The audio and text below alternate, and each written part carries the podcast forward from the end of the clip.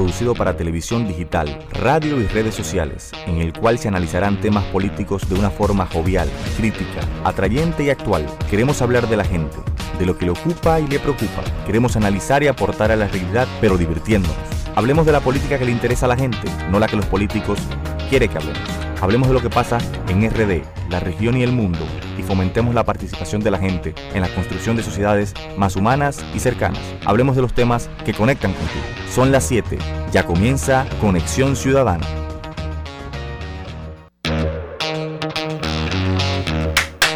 Buenas tardes, buenas tardes a todos. Bienvenidos una noche más a su espacio Conexión Ciudadana a través de Estudio 885 y llegamos a ti también a través de estudio88fm.com. Gracias por estar con nosotros, gracias por la sintonía. También pueden escuchar en diferido a través de las diferentes plataformas de distribución de contenido digital. Ahí estamos nosotros también. Eh, la plataforma que usted quiera, con la que se sienta a gusto, la que más eh, se acomoda a sus necesidades, lo que usted necesite. Bueno, ahí estamos nosotros también, nos encuentra como Conexión Ciudadana. Como cada miércoles tenemos un programa especial porque los miércoles eh, tenemos prácticamente un enlace con nuestros amigos del programa Política Cool que se transmite cada miércoles por acá y eso es hoy, el próximo miércoles, el miércoles que sigue y así lo estaremos haciendo. Entonces, gracias por estar con nosotros. No sintonizó otra emisora. Si se da cuenta de que no está hablando Javier Freites, eh, es aquí, Estudio 885, con su espacio Conexión Ciudadana. Hoy haciendo debateador emergente Isaac Maduro. Voy a una brevísima pausa y cuando regrese, entonces venimos con Política Cool dentro de Conexión Ciudadana. Sintoniza de lunes a viernes de 7 a 8 de la noche por estudio 88.5 FM Conexión Ciudadana. Conexión Ciudadana es un espacio multimedia producido para televisión digital, radio y redes sociales, en el cual se analizarán temas políticos de una forma jovial, crítica, atrayente y actual. Queremos hablar de la gente, de lo que le ocupa y le preocupa. Queremos analizar y aportar a la realidad, pero divirtiéndonos. Hablemos de la política que le interesa a la gente, no la que los políticos quieren que hablemos. Hablemos de lo que pasa en RD, la región y el mundo, y fomentemos la participación de la gente en la construcción de sociedades más humanas y cercanas. Hablemos de los temas que conectan contigo. Me dijeron no puedes, pero que me digan no puedes es una idea con la que nunca he podido lidiar. Mi nombre es Bartolomé Pujals. Soy abogado, activista social, nací y me crié en Santo Domingo. He dedicado los últimos años de mi vida a luchar por las principales causas de la gente. Vestí de amarillo, vestí de negro, vestí de verde. Encendí velas, me encadené, marché. Pero hoy he decidido hacer algo más de lo que hasta ahora he hecho. Llegó el momento de que uno de los nuestros nos represente. Es por eso que hoy decido aspirar a la alcaldía de la capital, convencido de que podremos transformar la ciudad y con ello comenzar a transformar el país. Llegó la hora de construir lo verdaderamente nuevo. Hoy te invito a que protagonicemos el presente para que disfrutemos el futuro. Que nadie nos diga que no es posible. Bueno, estamos de regreso en su espacio Conexión Ciudadana a través de estudio 885. Recuerda, la vía de comunicación es el 809-539-8850 y la línea libre de cargos desde su celular es la que va a usar Javier Freites para comunicarse conmigo porque debe estar montando bicicleta o haciendo algo por ahí del espacio. 1-809-206-116. Si lo marca sin el 1-809-206-116, es libre de cargos desde su celular. Ahora sí, nos vamos, lo prometido es deuda, y me voy con el espacio Política Cool dentro de Conexión Ciudadana.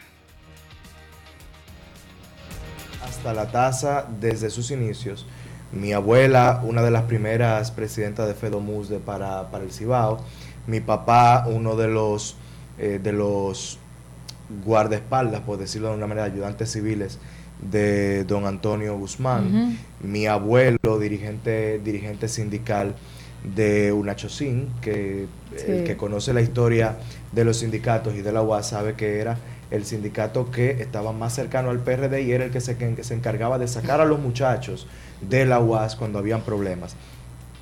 Entonces, en ese momento, yo ya como, como secretario general de la Juventud a nivel nacional, de ese partido, me fui a estudiar a Francia.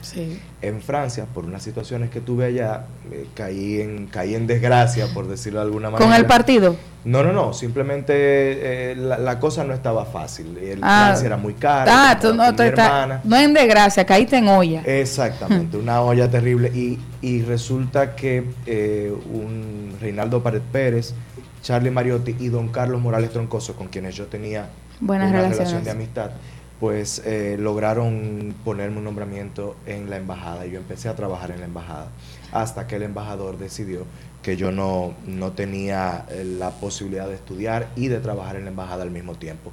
Eso ya es historia patria. Cuando yo regresé a la República Dominicana, recuerdo que me acerqué a un, a un compañero del Partido Revolucionario Socialdemócrata y le dije cuáles son las acciones que vamos a tomar ahora en 2008. Y él me dijo, no, no, no, tranquilo, no hay nada que hacer porque vamos a aliarnos con el PRD otra vez.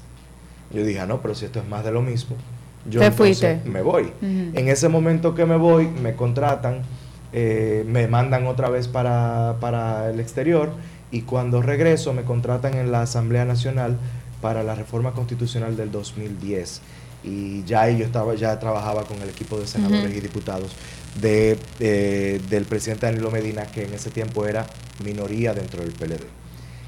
Cuando termino esa labor, me contratan en la Fundación Global como coordinador de la ala legislativa del Observatorio Político Dominicano. Y yo seguí trabajando con el presidente Fernández. Nunca me inscribí en el PLD, entendía que era una persona cercana al, al PLDismo por la vía de Leonel Fernández, pero llegó un momento en el que yo me di cuenta de que en el PLD se hacía muy difícil escalar tú siendo joven y que eran muchas las cosas que tenías que hacer. Yo respeto muchísimo a todo aquel que ha permanecido en el PLD, la mayoría de mis amigos están ahí. Yo simplemente no vi futuro para mí. Eh, porque... Ah, cuando, tú, cuando tú dices que no viste futuro, te refieres a la posibilidad de llegar a una posición o, o crecer dentro del propio partido que te permita eh, eh, llevar las ideas o hacer realidad las ideas que tú tienes. A eso que tú te refieres. Candidatura, una candidatura. A una candidatura. porque posición yo pude haberla tenido, de hecho la tuve y ahora pudiera tenerla también sin ningún problema, no creas. Yo no es que no es que soy considerado completamente una persona enemiga del gobierno, aunque mis posiciones son sumamente férreas y fuertes.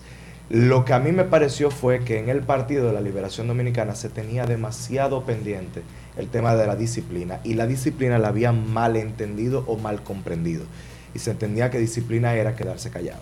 Cuando yo veía corrupción en el mismo gobierno del presidente Fernández, yo me quejaba y me decían, tienes que permanecer callado porque es del partido. Pero parece que te, queja, te quejas, te quejabas menos. No, eh, que no tenía, no tenía en ese tiempo. La, la quizá, ah, bueno, la visibilidad que yo tengo ahora. Porque luego de que yo estoy, por ejemplo, en Telenoticias con Roberto Cavada, yo empecé a, crear un, nicho en esa comunicación, luego de que yo empiezo a, hablar de corrupción y hablar de ciertos temas en los que yo pongo el dedo en la llaga. Pero dentro del PLD, yo sé que ya tú no tienes nada que ver con el PLD, tú no eres del PLD, ni te interesa hacerlo por ahora, o, ¿verdad? Pero claro, porque puede pasar que el PLD se convierta en otra cosa y tú quieras hacer. Pero por ahora tú no tienes esos planes. No, no tengo esos planes. Dentro del PLD ahora mismo hay dos corrientes. Como un eh, ciudadano totalmente imparcial en este caso, ¿con cuál corriente te podrías identificar más de a lo interno del PLD? Es que hace quizás un año tú me hubieses preguntado lo mismo, yo te digo con la corriente de Leonel Fernández. Eso hubiese sido mi respuesta natural. El problema ahora es que yo me di cuenta de que al final es todo lo mismo. Y cuando tú ves que en el PLD, yo le tengo muchísimo cariño al presidente Fernández, muchísima gratitud, igual que a Danilo Medina. Sin embargo, yo me di cuenta a los dos, a los dos y he trabajado en campañas de ambos. Simplemente yo me di cuenta que la, la, tensión a lo interno del partido hacía convertir un tema, un problema interno del PLD en un problema nacional. Y esto yo lo vi sumamente irónico. Empecé a llamar entonces a los miembros del comité político los dioses del Olimpo. Y fue cuando empecé, empecé a calar en, el, en, la, en la psiquis de los dominicanos, porque ahí empezaron la gente a escribirme, a decirme, tú dices lo que yo quisiera decir. O sea, que le va mejor al que dice las cosas como son. Totalmente. Para el joven político que conecta con nosotros, que quizás en algún momento ha querido decir algo y siente, por eso que tú ah, eh, explicabas hace un rato, que estaría faltando a esa disciplina que le, que le inculcaron, le va mejor al que dice la verdad y al que es como es. Es que la verdad no debe ser nunca temida. Si tú dices la verdad, aunque duela, es la verdad. Es la verdad. Entonces, búscate, por ejemplo, un joven de mi edad, en el posicionamiento que tengo yo, que tenga cuatro, cuatro partidos ofreciéndole la candidatura. ¿Cuáles son los partidos que te están ofreciendo candidatos? Te voy a explicar el por qué. Desde el principio yo he dicho que yo no voy a, no voy a permitirme hacer política de la manera que se hacía antes. Y yo quiero hacer una política totalmente diferente. Y entre eso está incluido el no pedir que voten por ningún partido, sino pedir que voten por, José Martínez Brito. Entonces, yo no quiero liberar la información de partido, aunque todo el mundo sabe que en estas lides... Usted tiene que inscribir en un partido. Tengo que inscribirme en un partido obligatoriamente y que estoy de la mano llevando una candidatura en la circunscripción número 2 con el diputado de la circunscripción número 2, que es Ito Bisonó. Entonces, la gente más o menos se imagina que la suerte que corra Ito Bisonó como candidato a la presidencia es la suerte que tomará José Martínez Brito como candidato a diputado en la circunscripción número 2. Eso no es un secreto. Ahora, yo voy a donde me inviten. No pretendo ir a donde no me inviten. Pero yo pensé, José, que tú no ibas a decir aquí por qué partido es que tú finalmente te vas a inscribir. No tengo esa decisión tomada. Pensé que no nos iba a dar esa primicia. Es que no depende de mí. Yo sí te la prometo. entonces tú estás con Ito Bisonó. Sí, totalmente. O sea, ese, tu proyecto presidencial es Ito Bisonó. Mi proyecto presidencial es Ito Bisonó porque su proyecto a la Diputación del Distrito Nacional en la circunscripción número 2 de José Martínez. Porque ya tú no estás en eso de que, yo te apoyo a ti si tú no me apoyas a mí. Tú estás claro de que tú me quieres apoyar, yo, tú, yo tú quieres que yo te apoye, apóyame. Claro, y todos los jóvenes debieran pensar exactamente igual. Yo digo que los líderes que buscan que los jóvenes se atropellen, se maten, se tiren por un barranco, por ellos no, no te quieren realmente y no quieren tu desarrollo. José, ¿qué tú quieres hacer como diputado? Lo primero que yo quiero hacer como diputado, como candidato a diputado, es empezar a escuchar a la gente. Ahí vuelvo a cambiar cómo, cómo se ha jugado a la política en, los últimos, en los últimos 100 años. Un político piensa que tiene a, Dios agarrado por, por, una pata y al diablo agarrado por el rabo. Llega a una comunidad, empieza a tomar fotos que no le han permitido, que no le han dado el permiso de tomar, a subir fotografías que tampoco le han dado la autorización de subir y a, mostrar, a mostrar ideas que nadie le ha dicho que, son lo que, que es lo que necesitan. Y la gente que hace se adhiere a tus ideas. Si yo quiero ser representante de un sector de la sociedad, lo primero que yo tengo que hacer es escuchar qué quiere esa sociedad. Y escuchando qué quiere la sociedad, pues entonces yo puedo preparar un programa de gestión como diputado. Entonces, ahora mismo yo lancé una, una publicidad en la cual yo le pido a la gente que me invite a su casa a tomarme un café. Yo llevo el café, usted pone la greca, lo colamos juntos y hablamos cuáles son tus propuestas y cómo yo puedo modelarlas y mejorarlas para luego entonces crear un plan macro de mis ideas para la candidatura a la diputación y hacerlo ya eh, con, con, la, con la visión del ciudadano que yo pretendo representar.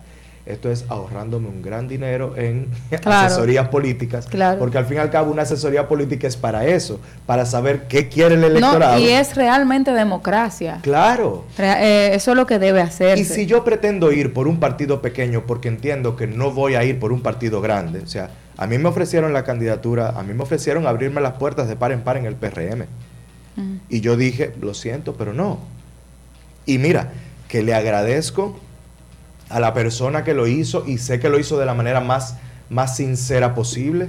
Eh, y me dieron la, me abrieron las puertas y me dijeron ven el PRM está abierto para ti. Yo pensé que te ibas para el Me lo dijo Carolina Mejía, me lo dijo Luis Abinader, me lo han dicho todos los líderes de ese partido. Sin embargo, yo por el bien de ellos y por el mío entiendo que mi posición tiene que ser desde un partido, desde un partido menos comprometido con las viejas prácticas de la política. Entonces obligatoriamente tengo que salirme de esa trampa.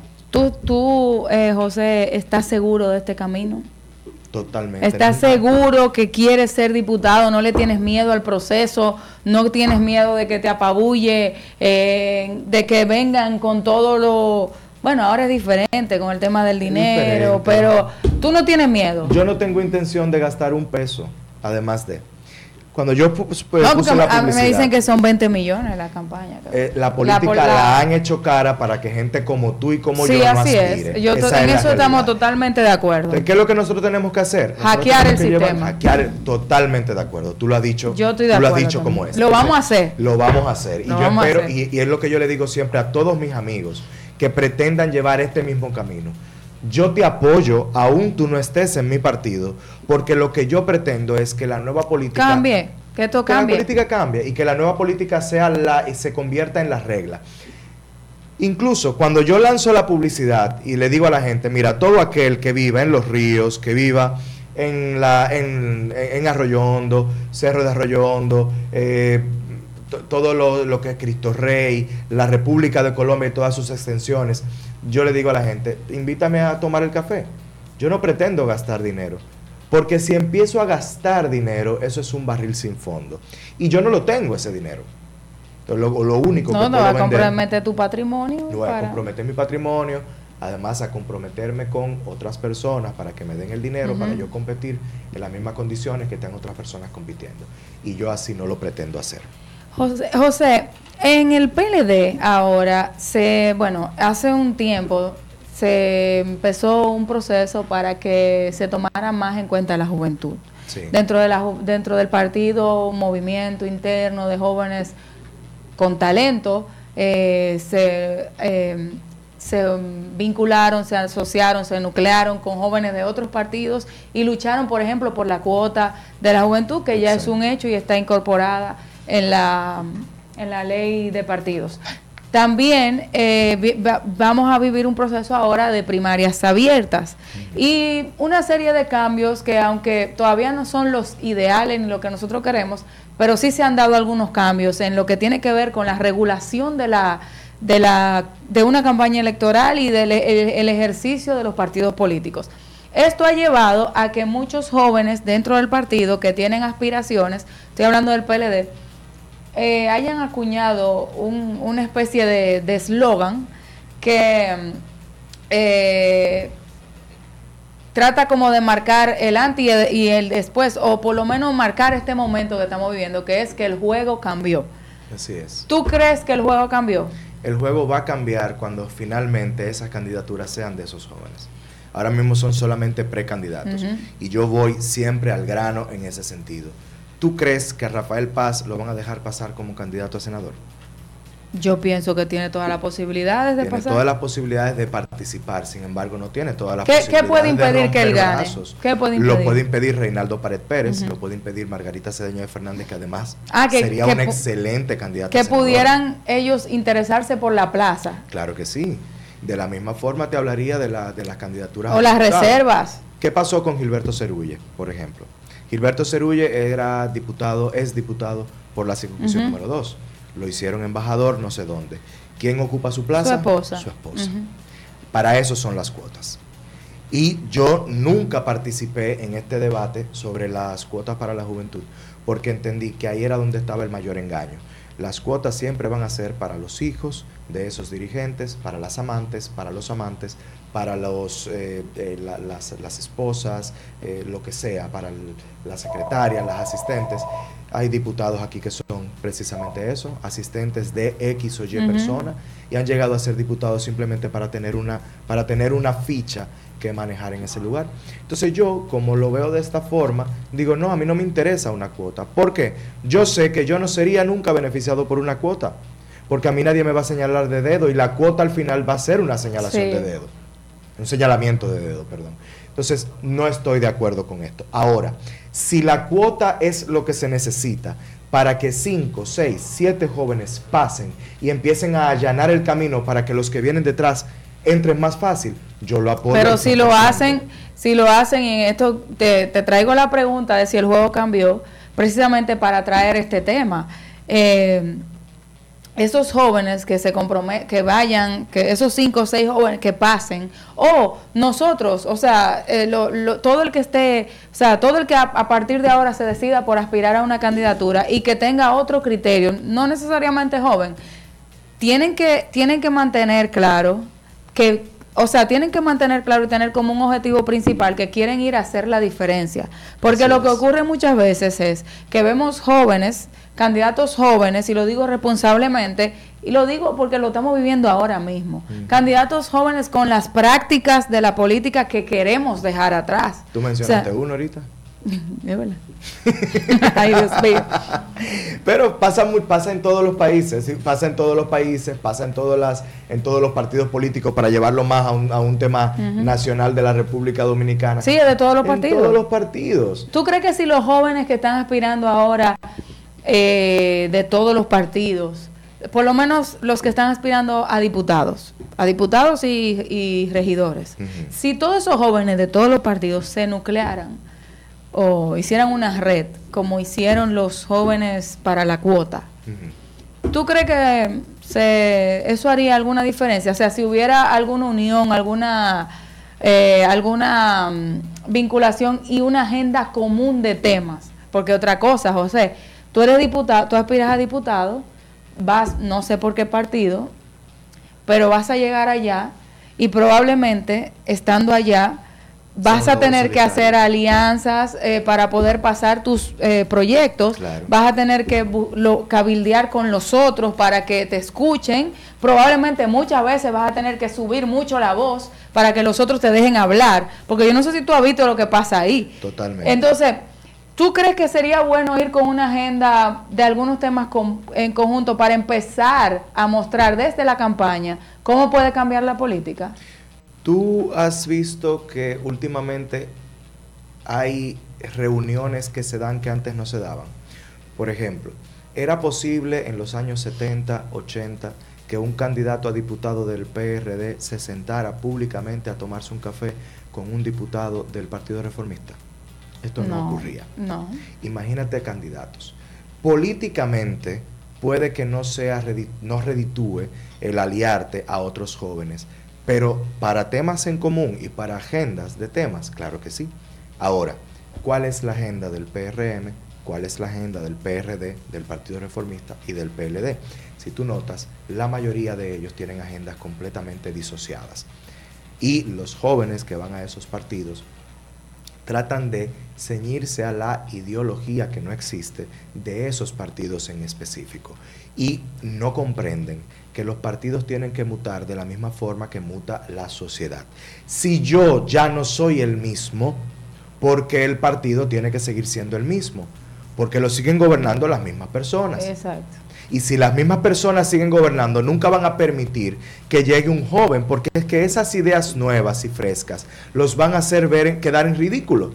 Y cuando ellos queden en ridículo frente a toda la sociedad dominicana, van a dejar de ser los generales sin tropas que hoy son pero ni siquiera van a tener el mote de generales. Y eso es lo que sucede. Cuando yo le digo a la sociedad dominicana lo que yo pienso, que es al mismo tiempo lo que piensan ellos, y yo te pregunto entonces ahora que yo puedo decir lo que yo quiera. Sí. Perfecto. Imagínate que yo llego a, a Telenoticias, me siento ahí y empiezo a hablar de un tema en específico, aun cuando ese programa tiene anuncios del gobierno tú lo haces. Y yo lo hago sin ningún problema, porque en el grupo Corripio me dan esa, esa facilidad. Me lo dan en el grupo Corripio, me lo dan en el grupo RTN, que yo también tengo un programa de radio ahí en la mañana. Tengo la libertad total de hablar, aun cuando uno de los dueños de RTN es un peledeísta a rajatabla que todo el mundo lo conoce como una de las personas más cercanas a Danilo Medina. Y nunca me ha llamado para decirme a mí, no puedes hablar de las mochilas, no puedes hablar de Río Mulito, no puedes hablar de Sierra de Bauruco o de Valle Nuevo. El otro día me senté a conversar con el ministro de Medio Ambiente, aun cuando yo he sido muy crítico respecto a temas que tienen que ver con Valle Nuevo, repito, o con Sierra de Bauruco y la siembra de aguacates en, en zonas protegidas que yo digo y lo, y lo mantengo que está siendo patrocinada por el hermano de un presidente de la República, que es Milciades Medina, y él todavía al sol de hoy no me lo ha desmentido. No lo ha desmentido porque es así. Además de que no lo digo yo, lo dice su socio, eh, que es Saturnino Espinal, que también lo dijo en un video que su socio es el, el hermano del presidente. Y es ahí donde yo me molesto, porque el presidente sabe que ese tipo de cosas está ocurriendo. Y debiera tomar cartas en el asunto, y debiera tomar cartas en el asunto el PLD y el comité político, pero no lo hacen, porque protegen ese tipo de situaciones, ese tipo de claques. Y ahí es donde yo no me siento conforme. Tampoco el PRM, yo lo he visto tomando posición férrea con temas de medio ambiente como esos que ya yo te comenté, porque a lo mejor tienen intereses a lo mejor también tienen negocios que tengan que ver con minería o que tengan que ver con explotación como esas que se dan eh, desde el gobierno, o a lo mejor tengan sus sociedades con esos ministros que les permiten esas explotaciones ilegales del suelo o de minas o lo que fuese.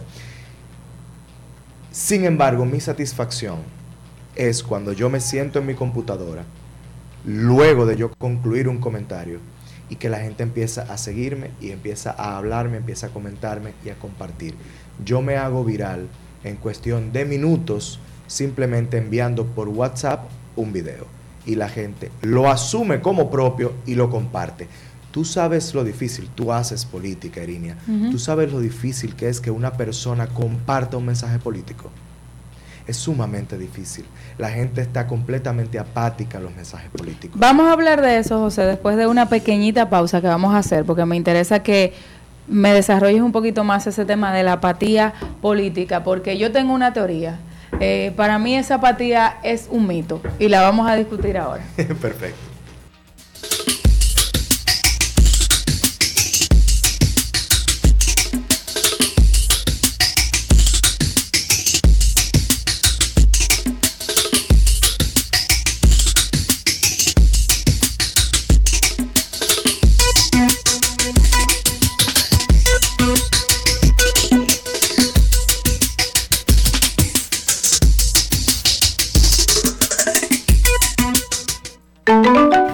Fue la última vez que tomaste vacaciones? ¿Ya te animaste a conocer toda la cultura de tu país? De la gastronomía en, la zona de Monteplata, increíble. ¿Ya pusiste en agenda tu próximo destino para visitar? Porque en Única Radio tenemos un programa que te ofrece toda la información que necesitas para que te animes a disfrutar los mejores momentos de tu vida. Pero entonces se unieron para combatir el contrabando que existía en la zona.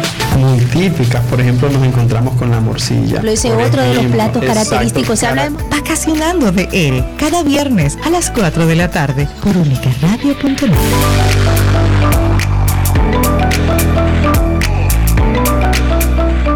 Tres mujeres en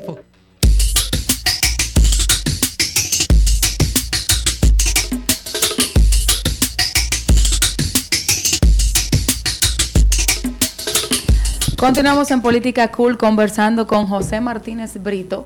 Y antes de irnos a la pequeña pausa, te decía José que para mí esa apatía que le, nos han querido vender, de que la gente no se interesa por la política, que la gente no quiere, ya que, la gente está cansada de la política, en parte es cierto, hay, hay algo de, de, verdad, pero hay otra cosa que no, que no es cierta. Y te lo, te lo digo porque yo no sé ¿Qué es lo que pasa? Y, tú, y, quisiera que tú me, lo, me, des, me digas tu opinión sobre esto.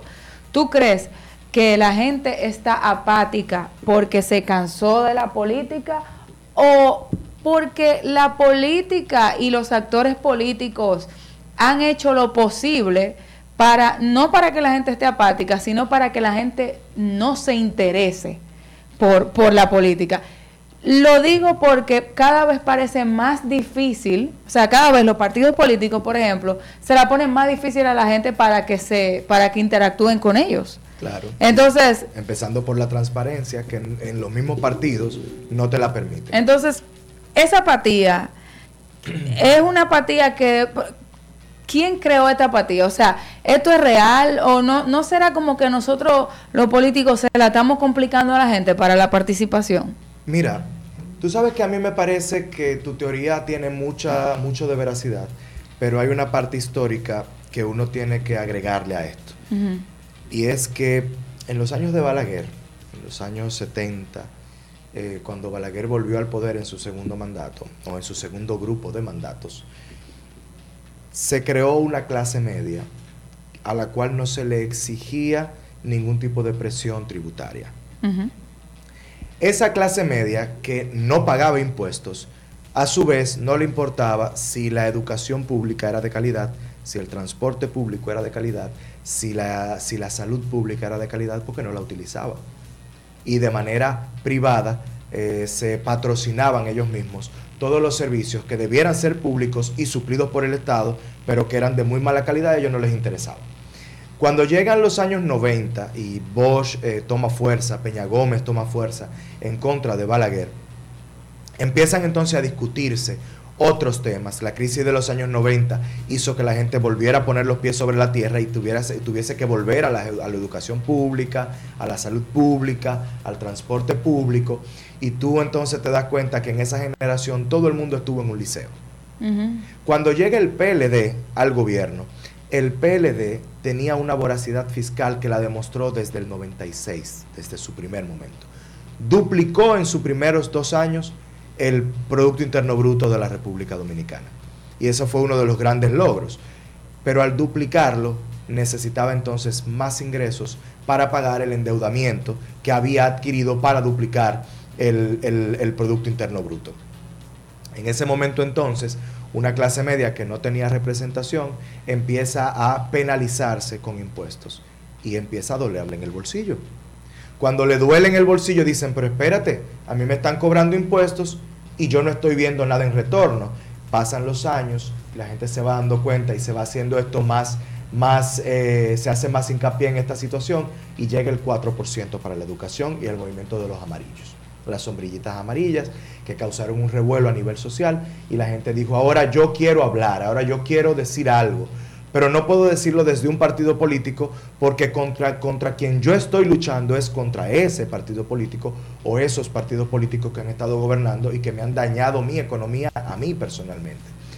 Puede que tú lo veas como algo eh, inútil, lo que en su momento ellos intentaron, pero lo lograron el 4% para la educación, Danilo Medina tuvo que implementarlo porque se sentó ahí en la católica y firmó un pacto donde firmaron todos los que eran candidatos a la presidencia, porque el que no firmara ese pacto no ganaba las elecciones. Danilo Medina cumplió con su promesa e implementó el 4% para la educación. Mal implementado, pero lo implementó. Y la gente dice, bueno, pero me funcionó. Esta lucha social dio un resultado, dio un fruto. Llega Marcha Verde, llegan los, eh, estas, estos movimientos, eh, que somos pueblo, que participación, esto, muchísimas. Y la gente comprendió que la única forma de lograr que algo ocurriera era yéndose de frente y en contra de los partidos tradicionales. Incluso cuando el PRM trataba de entrar a la Marcha Verde, los repelían. Y el gran daño que le hizo esa actitud a la Marcha Verde fue que nunca salieron líderes políticos de la misma que pudieran, eh, que pudieran empoderarse con el discurso de Marcha Verde e ir a los partidos y ostentar candidaturas, porque ellos no querían nada que ver con los políticos, porque entendían que todo el mundo era igual y que todo el mundo se apoyaba mutuamente. Esa apatía por lo político o por los mensajes políticos no necesariamente es una apatía por la política Simplemente los actores actuales y que se han desarrollado durante 20 años sin cambiar y sin renovarse, ya la gente no los quiere, ya la gente está hastiada. Lo que estamos viviendo entonces es una crisis de representatividad que de hecho no es exclusiva a la República Dominicana y que en el contexto local tiene el agravante de lo que tú acabas de decir, que hace 20 años, cuando nosotros estábamos creciendo, hay gente que hoy está en la opinión pública, políticos, que cuando nosotros estábamos creciendo estaban en la opinión pública. O sea, nosotros, o sea, nuestra generación no ha visto un cambio, exceptuando lo que pasó con el presidente Fernández. O sea, en el PLD... En el 96, tú dices, el cambio del Exacto, en el PLD creo, o sea, en el PLD se dio más temprano esta renovación de la que ahora mismo... Y, bueno, y es... la enfermedad de Juan Bosch que y yo diría que en ese ciclo que empezó en el 96 debería cerrarse pronto en el Partido de la Liberación Dominicana. Date cuenta que cuando Leonel llega a la presidencia, Leonel abre todo un abanico de, pro- de posibilidades para otros miembros de los partidos que tenían inc- inclusive edades parecidas a la de él. Cuando, cuando Leonel Fernández gana, entonces Jacinto Peinado ya era una opción en el Partido Reformista, que perdió, pero ya... Pero José, mira, antes de que tú te vayas, porque hay varias preguntas que nos faltan y eh, hay, no, pero tenemos que montarlo en el ascensor, hay que ponerle su minuto para que él... Nosotros tenemos una dinámica aquí con los invitados que le pedimos que se suban a un ascensor, más el discurso del elevador, tú sabes. Eh, te vamos a dar un minuto para que tú convenzas a unas personas que van a estar en ese ascensor, que yo te voy a decir quiénes son, de tu mensaje. O sea, el mensaje de la clase media, el mensaje que tú has estado eh, promoviendo en los diferentes. Entonces, en ese ascensor, tú vas a estar con el CONEP, con el presidente Danilo Medina, es un ascensor, un ascensor VIP que tú vas a estar, con, con, el, pres- con Luis Abinader, con dos o tres muchachos de la universidad que estaban ahí por casualidad, un delivery. Sí, imagínate que ese ascensor es bien diverso. Tú tienes que hablar de, la man- de una manera que convenzas a todas esas personas de que ahora hay que prestarle atención, de que en esta vuelta hay que escuchar a la clase media. Entonces, cuando tú te ponte el audífono para que escuches el tiempo, Claro. cuando estés listo, un minuto tienes. The game begins in three, two, one. La clase media de la República Dominicana ha sido completamente penalizada en los últimos 20 años, al punto de que la clase media tiene que pagar seguridad privada aún teniendo la seguridad pública que debiera ser suplida por el Estado. Paga una tarifa de luz alta que tan pronto pasa de 701 kilovatios, tiene que pagar, tiene que subvencionar bono luz, bono gas, eh, bono eh, lo que sea, incluso la tarjeta solidaridad. Yo entiendo que es tiempo de que la clase media se le haga justicia y nosotros que somos los que soportamos en nuestros hombros todas las políticas sociales del gobierno y todas las políticas de transferencia social del Estado dominicano obtengamos algo a cambio. ¿Y qué es lo que queremos? Seguridad económica, seguridad para nuestros hijos, una educación pública que nos permita a nosotros poder utilizar esta educación y que nos aumente el salario inmediatamente, porque réstale a una persona lo que tiene que pagar de, segu- de, de educación privada para que, para que lo pueda utilizar en cualquier otra cosa y se me acabó el tiempo, ¿verdad que sí? Sí, pero ¿puedes terminarlo? Bueno, cuando Alguien se paró en la puerta. Alguien se paró- yo creo que me escucharon, me estaban escuchando sí, y el ascensor sí. no abre. Al fin y al cabo, tienes que escuchar a la clase media. En esta vuelta tienes que escucharlos, porque este es el momento en el que nadie se va a quedar sentado. Nadie debe permanecer callado, nadie debe guardarse sus palabras, porque si no es ahora, nunca va a ser el momento del cambio. Muy bien, José. ¿Este país es de clase media? es un país que posiblemente pueda ser de clase media siempre y cuando la convirtamos en una clase fuerte. Tú sabes que Danilo Medina habla de esta, Sí. de esta situación, de que es un país de Mm. clase media, cuando el Banco Mundial ha establecido claramente que eh, la movilidad económica en la República Dominicana es menor a un 2%. Ciertamente tenemos una clase media grande, Pero- amplia, pero es una clase media que está en un estado de, vul- de vulnerabilidad. Por tanto, somos un sector vulnerable, a un tris de convertirnos en pobres. José, tú sí, tú, tú, tú parece que eres una persona como que siempre está como, como aburrido, como con ganas de pelear. Tú que tú te diviertes, tú haces cosas, o sea, Yo soy totalmente guau guau guau.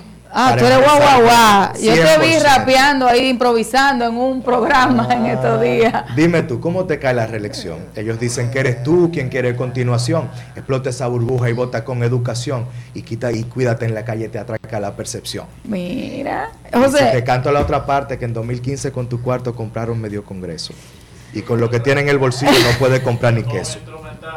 De rap, tira, tira, tira de rap. No, no, no, no, no, no te preocupes. Ya al fin y al cabo, lo que yo le quiero decir a la gente, y ah, yo estaba loco por venir a Política Cool. Nosotros estábamos locos porque tú vinieras para acá también. Yo, eh, eh, tú tienes una forma de entrevistar que es exquisita. Yo sé que Gracias. tú, porque conoces la- el ámbito político, tú sabes lo que es ser joven y tirar para adelante. Yo a ti también te quiero ver en una candidatura, Erinia. Y yo Voy quiero, para allá. Y yo quiero poder apoyarte y quiero a salir contigo a donde sea que tú vayas a ir y yo poder abiertamente decir, yo apoyo a Erinia Peralta.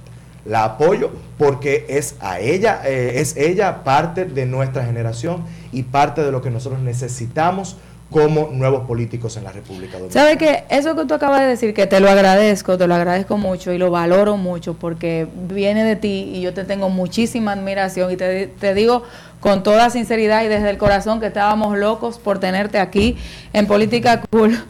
Eh, eso que tú has dicho eh, es un mensaje muy importante para todos los jóvenes que hacen política, de todos los partidos políticos, porque no hemos, Claro. no hemos dejado eh, convencer de que el problema de la política es la herramienta, o sea, los partidos, y no las personas. O sea, hay personas en los partidos políticos que se han equivocado, pero eso no quiere decir que el sistema de partido tenga que desaparecer. Y yo te quisiera hacer una pregunta en ese sentido. Adelante.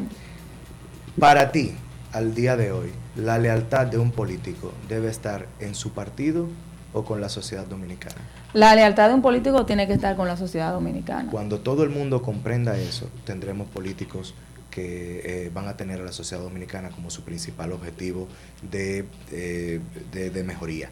Y le comentaba yo a un amigo mío para concluir, él me decía, ¿y cómo tú ves el tema de que la política lo arropa todo, la corrupción arropa toda la política? Me decía, yo le decía, si tú te molestas porque tu perro mueva el rabo, o tú le puedes reclamar a tu perro porque mueve el rabo, o porque tu gato maulle, el gato maulla, el perro mueve el rabo.